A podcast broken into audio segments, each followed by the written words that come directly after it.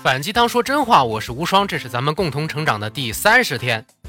你遇到什么样的人会由衷的感到敬佩呢？强壮、漂亮、有钱、甚好，都不是。你应该从心底里感到敬佩的，其实是那些有智慧的人。这些人看着就好亮眼呐，人家的思维高度、看问题的角度、解决问题的能力、人际关系的处理。都比普通人强太多了，简直太厉害了！你也应该成为这样的人才对呀。这些拥有着大智慧的人，最厉害的地方就在于他们总能做成功那些我们默认一定会失败的事情，这就是创造力的差距。那我们怎么样才能变成智慧的人呢？通过学习能变成那样吧？当然能。学习其实是分成了五个层次的。数据、信息、知识、理解、智慧，你跟着有智慧的人，通过观察他的言行，自己思考理解，转化成自己的智慧，这就是古代这些圣贤们学习智慧的办法了。巴特，重点来了，你在学校里学的是什么？你背诵的、记下来的，其实都只是数据和信息呀，偶尔会有一些前人总结下来的知识。也是只是让你背下来而已呀，后面两层的理解和智慧，不是现在的学校负责传播的内容啊，那你的理解和智慧自然就不足了。这些大的能力，你不都是在进入了社会之后才接触到吗？所以，大多数人的创造力都是在工作了之后才彻底的体现了出来，在学校里根本没有机会。学校是怎么做到这些的？第一点。单一的课堂环境，上课的内容除了听课做题，没了，竟然就没了，这哪能激起学生的兴趣啊？喂，这怎么可能让心智不成熟的孩子们发自内心的想去学习呢？每天重复大量的做练习题，甚至每天重复的进行小测验，目的单纯的就是训练你考试的一个状态，好让你考试能拿个好看一点的分数，而且。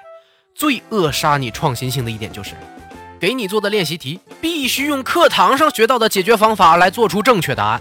如果你给出的解答不是这些课堂上的权威，也就是老师熟悉的解法，他们是不会承认你的做法有效的，因为他们不喜欢看到让他们惊讶的东西。那还能培养什么创新能力啊？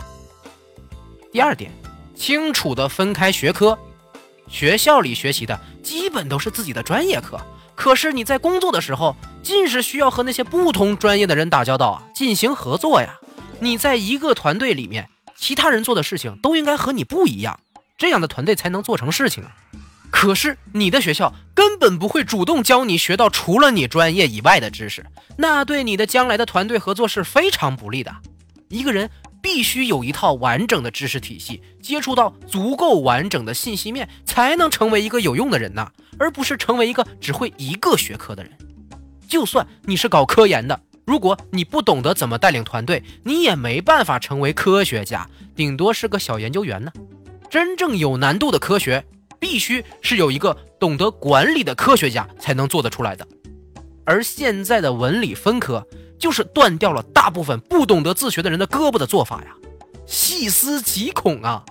更要命的是，传出文理科可能合并的消息后，有那么多家长竟然跳出来反对，说会加重学习任务。难以想象，他们的孩子从小接受了什么样的熏陶，将来又会变成一个什么样的残缺人呢？第三点。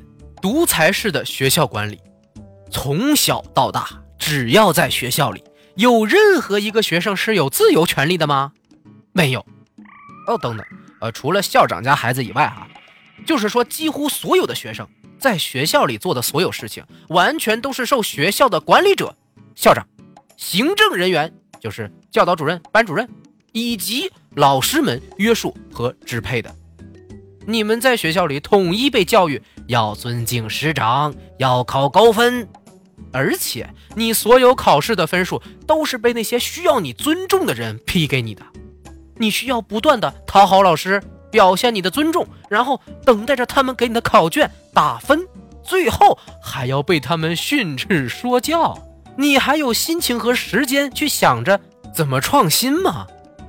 当你试图做一些出格、有违于常规的事情之后啊，就会被说我是为了你好，你小不懂事儿这种话来教训，你是没有办法翻身农奴把歌唱的呀。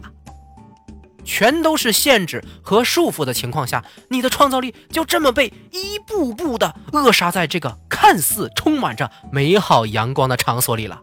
你在一个充满了条条框框啊，都是规章制度啊，这也不许做，那也不许做，只有某些人说你好，你才好的地方，如果还能养成健全的人格，培养出高级的创造力和智慧，才是有鬼了。那。咱们这教育就一点转机都没有了吗？也不见得，因为有一所非常有意思的学校，用的是一种非常有意思的教学方式。我们下期再谈。优秀是一种习惯，你觉得自己的创造力被扼杀了吗？评论区里和我聊一聊，然后分享出去吧。